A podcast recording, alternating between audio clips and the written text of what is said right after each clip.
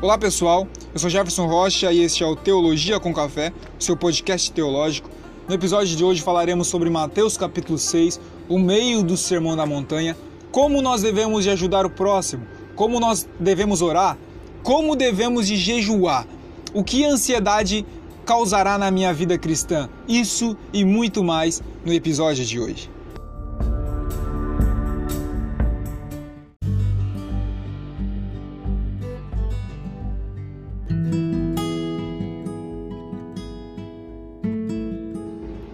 Capítulo 6 de Mateus é dividido em três partes: instrução sobre caridade ou esmola, oração e jejum.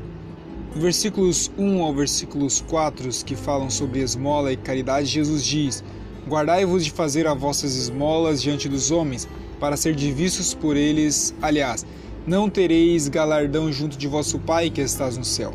Quando, pois, derem esmolas, não faças o tocar de trombetas diante de ti, como fazem os hipócritas nas sinagogas e nas ruas, para serem glorificados pelos homens. Em verdade eu vos digo que já receberam o seu galardão. Mas quando tu deres esmola, não saiba a tua mão esquerda o que faz a tua mão direita, para que a tua esmola seja dada ocultamente, e teu Pai que vem em secreto te recompensará publicamente. Jesus aqui ele exorta as pessoas que fazem caridade que dão esmolas a fim de ganhar aplausos com o propósito de aparecer. Edwards afirma que a qualidade das ações externas é determinada por aquilo que as motiva. Jesus chama isso de hipocrisia e chama os que assim praticam isso de hipócritas, que significa alguém que coloca uma máscara e finge ser algo que não é. Jesus ele fala dos lugares é, onde essas pessoas habitam, nos lugares religiosos, como a sinagoga, como também nos, loca nos locais seculares, que são as ruas. Tudo o que eles queriam, tudo o que os hipócritas desejam é aplausos. Eles querem ser visto, vistos e ser aplaudidos. Hoje vivemos numa cultura, vivemos é, é, numa era onde a publicidade é, tem ganhado, ganhado destaque em nosso dia a dia é, como se isso não bastasse, as redes sociais, onde os likes, onde os compartilhamentos, onde as visualizações, é, onde tudo que a gente vivencia tem que ser mostrado. Jesus ele nos adverte que as esmolas não devem de funcionar dessa forma. Embora a nossa realidade tecnológica, a nossa cultura, o nosso século, o século 21 ao qual vivemos, é, tudo é moderno, tudo é mostrado, tudo é monitorado, Jesus mostra que as esmolas devem ser o mais é, discreto possível. Nós devemos de fazer com a maior descrição possível, para não nos tornar igual os hipócritas. É, essa afirmação que Jesus faz aqui no, no verso 3 provavelmente é uma afirmação proverbial, indica uma hipérbole, ou seja, um exagero proposital. Né? Ou seja, ninguém precisa nem deve ficar sabendo quando ajudamos alguém. Segundo o teólogo Charles Ellicott, é possível que haja alguma referência à prática de usar a mão direita ao oferecer oferta nos altares. Quando essa recompensa que Jesus nos fala será dada, não nos é informado. Acreditamos que seja no céu, como nos mostra Mateus capítulo 5, versículo 12, a recompensa nos céus. As esmolas não devem ser um objeto de publicidade pessoal. Ao ajudar, devemos fazê-lo de forma sincera. Não deve haver nenhuma pretensão de impressionar ou mostrar superioridade. No século qual vivemos, devemos de guardar o celular quando ajudar o próximo. No momento em que vivemos, devemos de nos privar das redes sociais, devemos nos privar das nossas câmeras para ajudar o nosso próximo. Aí sim, o propósito estará concluído.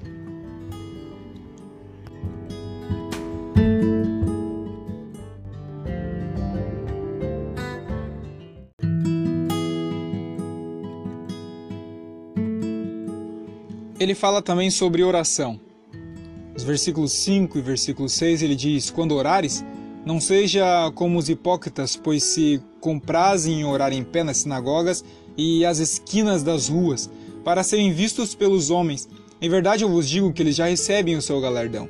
Mas tu, quando orares, entra no teu aposento, fecha a sua porta e ora ao teu pai que vê aquele que está em secreto. E o teu pai que vê em secreto, ele te recompensará.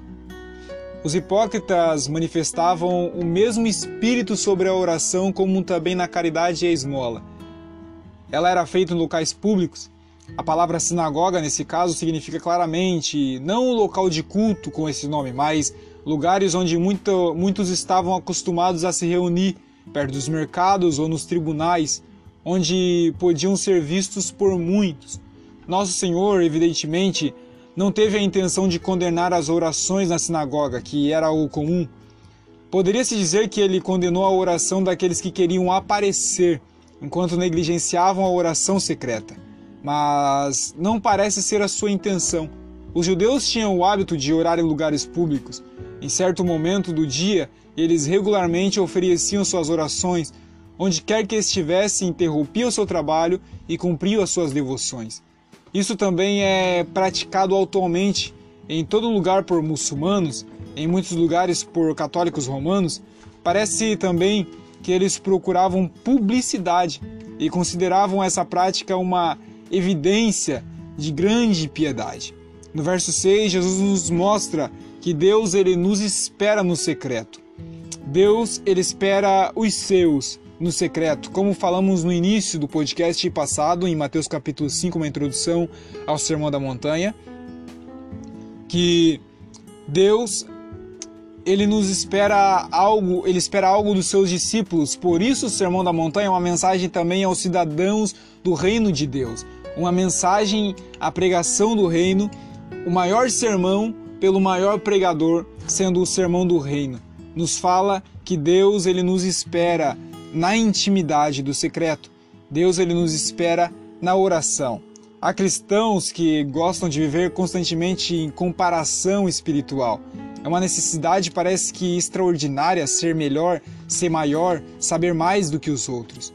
Daí, ele se utiliza de tudo que está à sua disposição: oração pública, línguas espirituais, gritos ou choros, vestimentas, muitas outras coisas. Não estou dizendo aqui nenhuma dessas práticas são erradas, é, mas os hipócritas eles usam essas armas especificamente. São verdadeiros, verdadeiros atores da fé. Essa é a palavra. Seu grande objetivo nessas demonstrações públicas de fé é a admiração das pessoas por sua atuação espiritual. Vemos aqui a reprovação de Cristo, como também uma exortação de que os seus devem ser diferentes. Ou seja, as pessoas podem ver o exterior. Podem ver os gritos, podem ver é, os balançar dos braços, podem ver o choro por fora, mas somente o Pai que vem em secreto está vendo realmente aquilo que está no secreto. É isso que as pessoas não entendem, isso que às vezes nós não entendemos. O nosso Pai que nos espera no secreto é o mesmo que vê lá no secreto. Por isso ele nos chama para lá, não somente para não para não orar nos lugares públicos, oramos também nos lugares públicos onde estivermos, mas devemos de ter o hábito de nos encontrar com Ele no secreto. Assim, quando nós encontramos com Ele no secreto, Ele lá no secreto nos encontra. Nos versos 7 ao 14, Jesus ele nos mostra um modelo de oração. Ele diz assim: E orando, não useis de vãs repetições como os gentios, que pensam que por muito falarem serão ouvidos. Não vos assemelheis, pois, a eles, porque o vosso Pai sabe o que vos é necessário antes de vocês pedirem. Portanto, vós, quando orarem, orai assim: Pai nosso que estais no céu, santificado seja o teu nome, venha o teu reino, seja feita a sua vontade, tanto na terra como no céu. O pão nosso de cada dia nos dá hoje, perdoai as nossas dívidas, assim como perdoamos os nossos devedores não nos deixeis cair em tentação, nos livra do mal, porque teu é o reino, o poder e a glória para sempre. Amém. Este modelo pagão de devoção ainda é praticado por devotos hindus e muçulmanos do verso 7, Para os judeus, afirma Lightfoot, que era um ditado: todo aquele que multiplica a oração é ouvido. Na igreja de Roma, essa prática não só é levada a um grau vergonhoso, mas, como bem observa Toluk, a prática, a própria oração que o Senhor é, deu como antídoto para a repetição inútil é a mais abusada para este fim supersticioso. O número de vezes que a oração é repetida é o que mais importa para eles. Jesus fala que isso não importa. As vãs repetições não aumentará o grau de importância da sua oração. O nosso Pai conhece os nossos pedidos, ainda assim devemos expressá-los. Mas por quê? Porque isto é uma prova da nossa fé e dependência de Deus, que são as condições para o sucesso na nossa oração. No verso 9, nós vemos que não devemos fazer repetições inúteis como os gentios, mas a usando como exemplos para as nossas orações Jesus aqui ele apresenta um Deus próximo, um Pai íntimo. Ele diz: Pai nosso que estais no céu.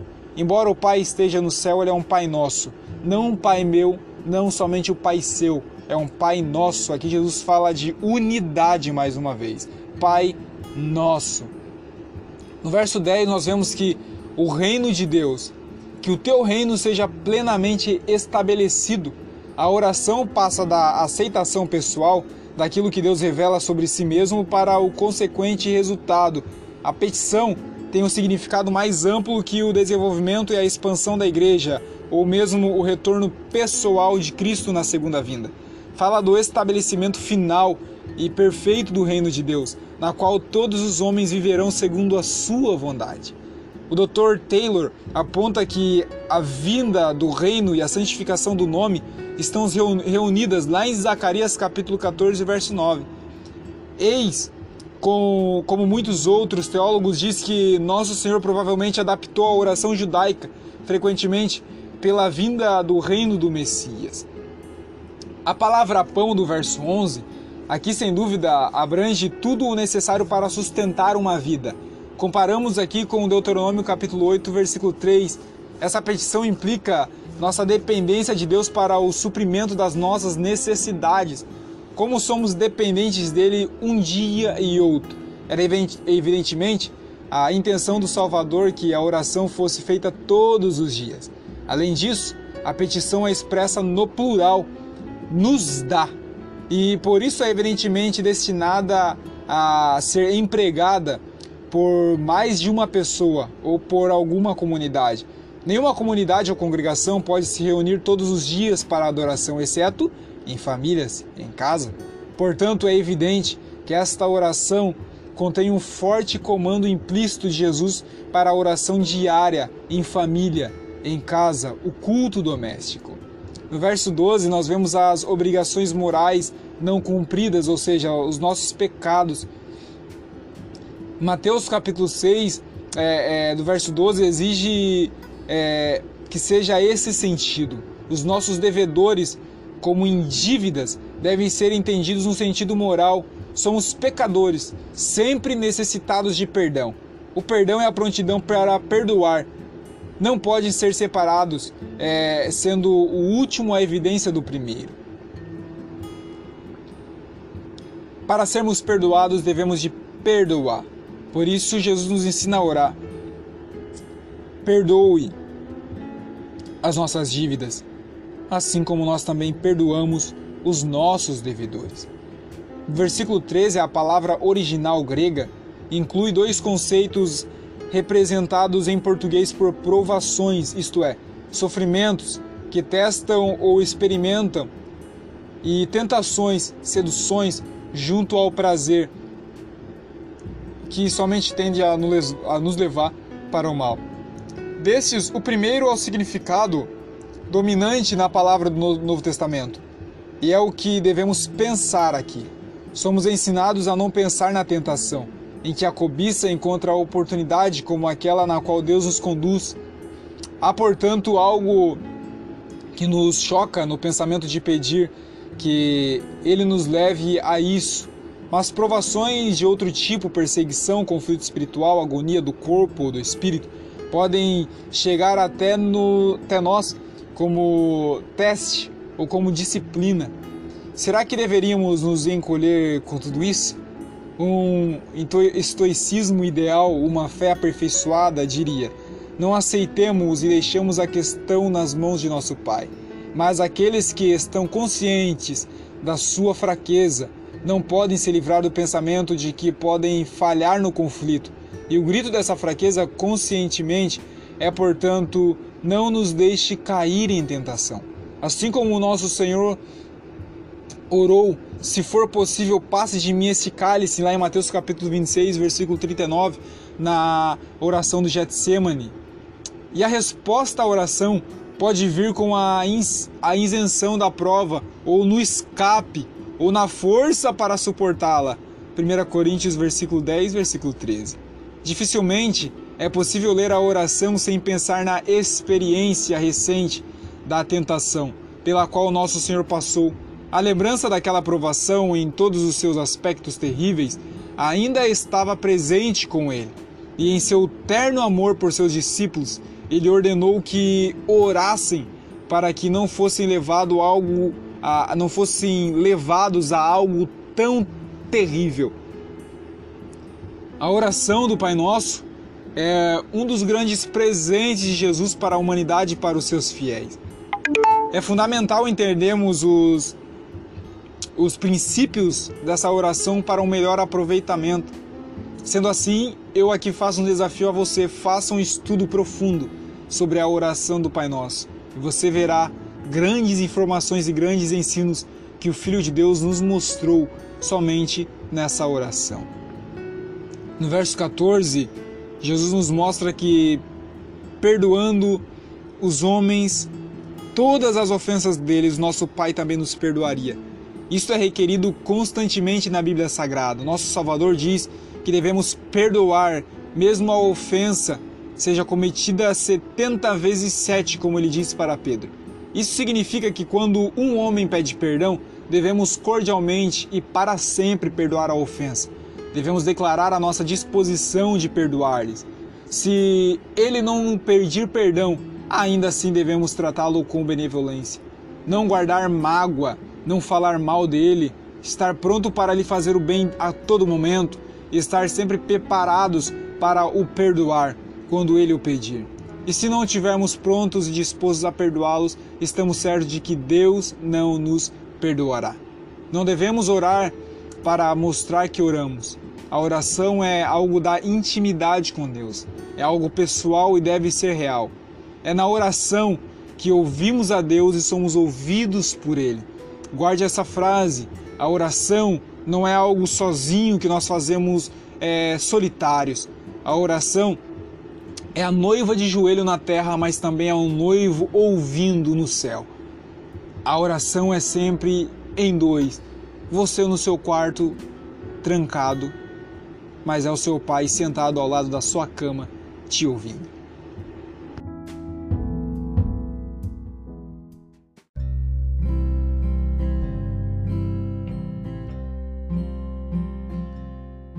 Nos versículos 16 ao 18, ele nos ensina a jejuar. Ele diz: Quando jejuares, não vos mostreis contristados como os hipócritas, porque desfiguram o rosto para que os homens pareça que jejuam. Em verdade eu vos digo que eles já receberam seu galardão. Porém tu, quando jejuares, unge a cabeça, lava o seu rosto, para que não pareça aos homens que jejuas, mas sim ao teu Pai que está em oculto, e o teu Pai que vê o que está em oculto ele te recompensará. Não era o ato, mas a reputação pelo ato que os hipócritas procuravam. E com essa perspectiva, aqueles hipócritas eles agravavam o seu jejum.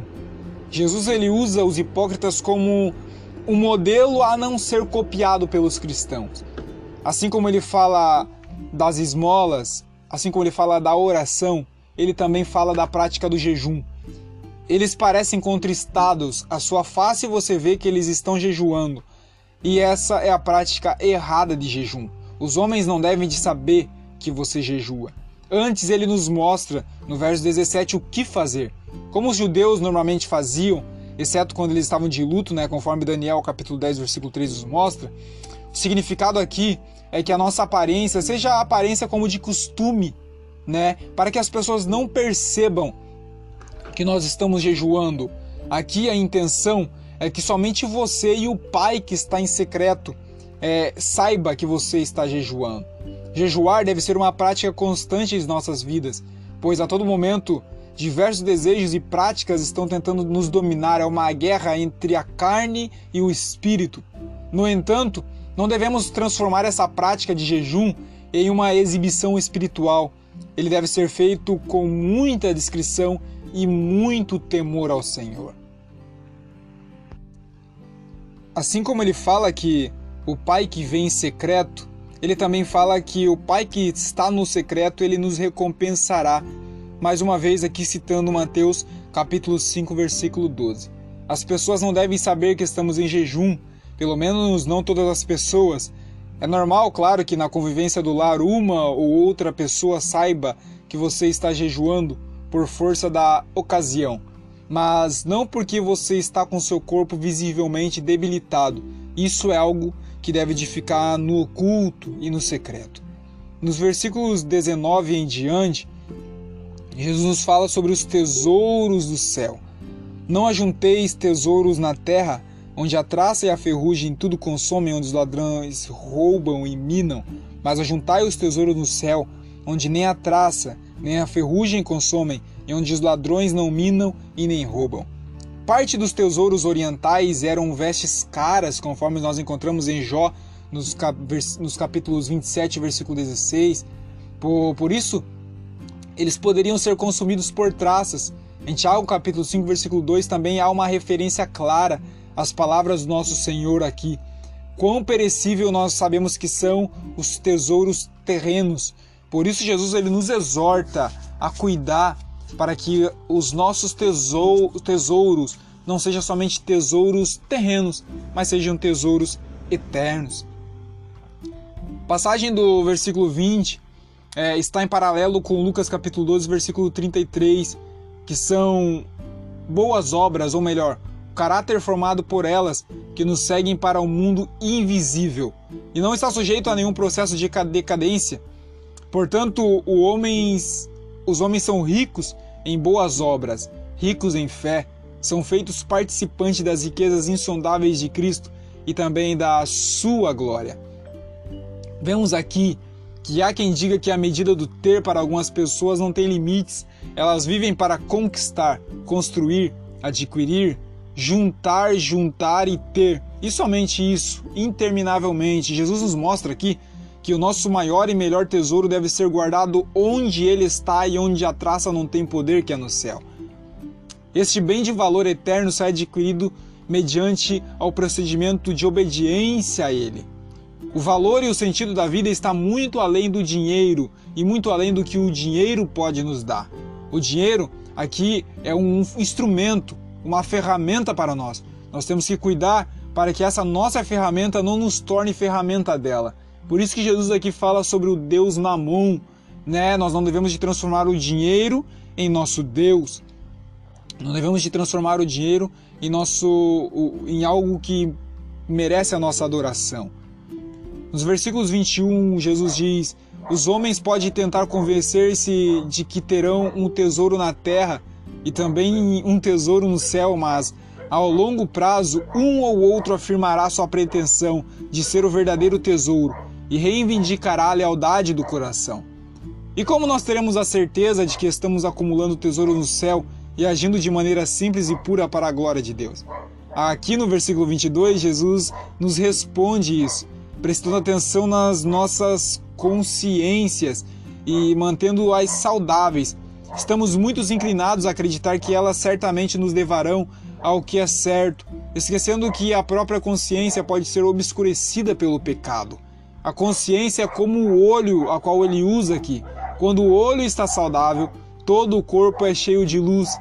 Todo, obje todo objeto é visto em suas cores e proporções verdadeiras, mas se houver catarata no olho, malformação ou daltonismo, todo o corpo está, estará cheio de luz distorcida ou até de escuridão.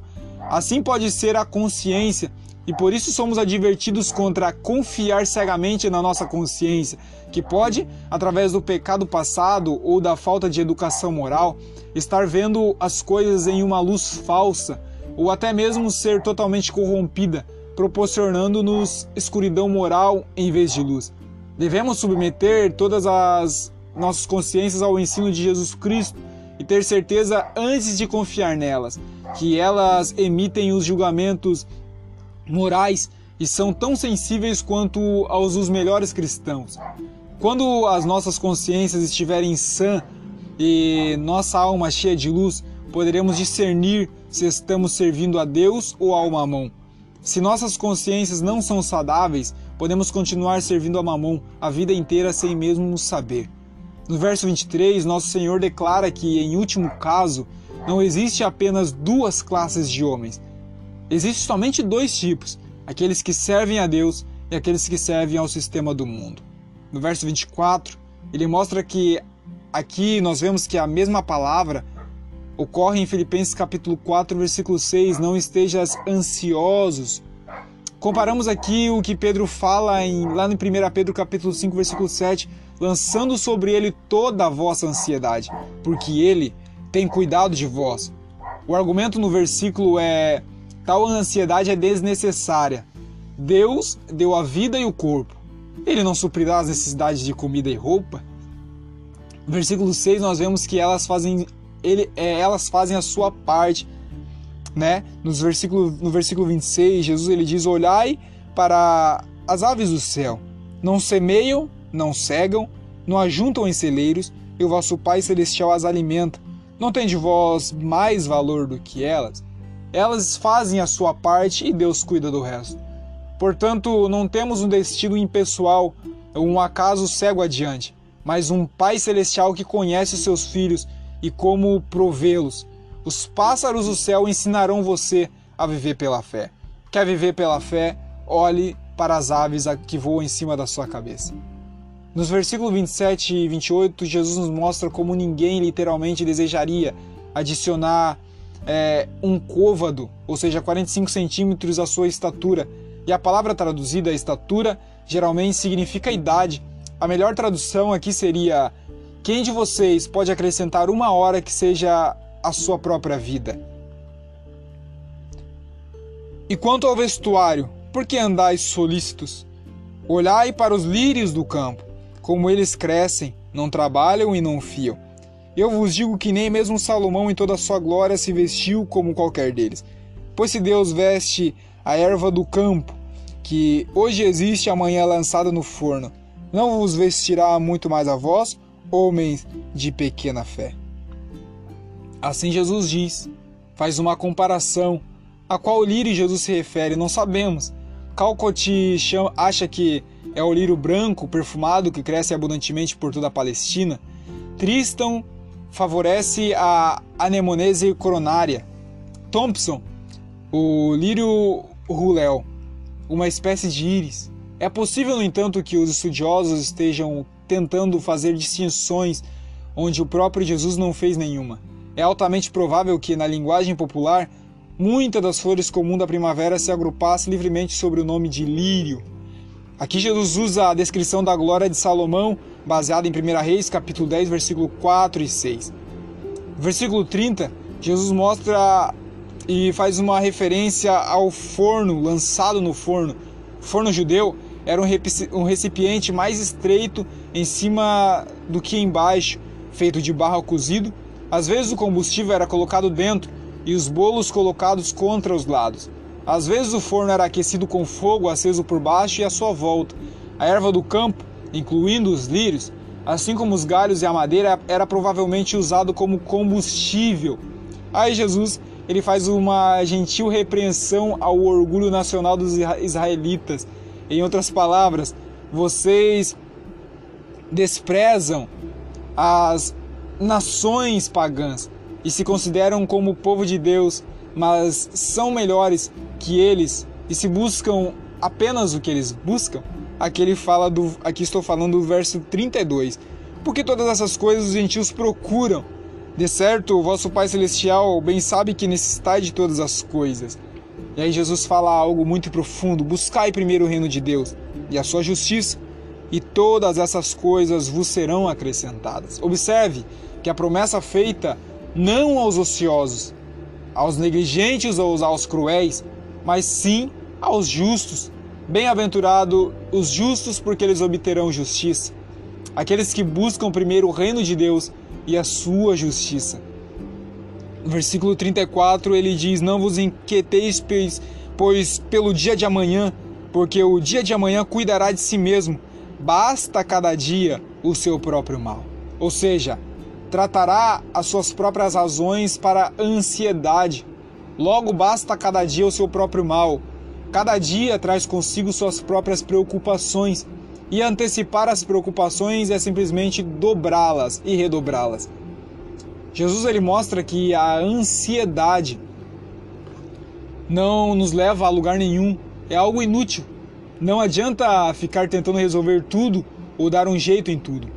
Nossas ansiedades não são supridas pela nossa competência, mas sim por nossa dependência de Deus. Ansiedade nos mostra o quão incrédulo e quão longe de Deus estamos quando seguimos esses preceitos de Jesus, nós desfrutamos de paz, desfrutamos de uma confiança constante. É importante que a nossa perspectiva de vida, que o nosso pensamento esteja alinhado aos princípios da Bíblia Sagrada. A maneira como eu observo a minha vida e a situação vai determinar como eu vou me sentir posteriormente. Confiar no Senhor, lançar sobre Ele toda a nossa ansiedade é o caminho de descanso, é o caminho de segurança da alma, na qual o próprio Deus quer que nós vivamos.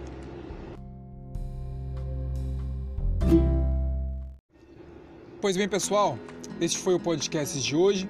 No próximo episódio, nós falaremos sobre o Evangelho de Mateus, no capítulo 7, o último capítulo do Sermão da Montanha.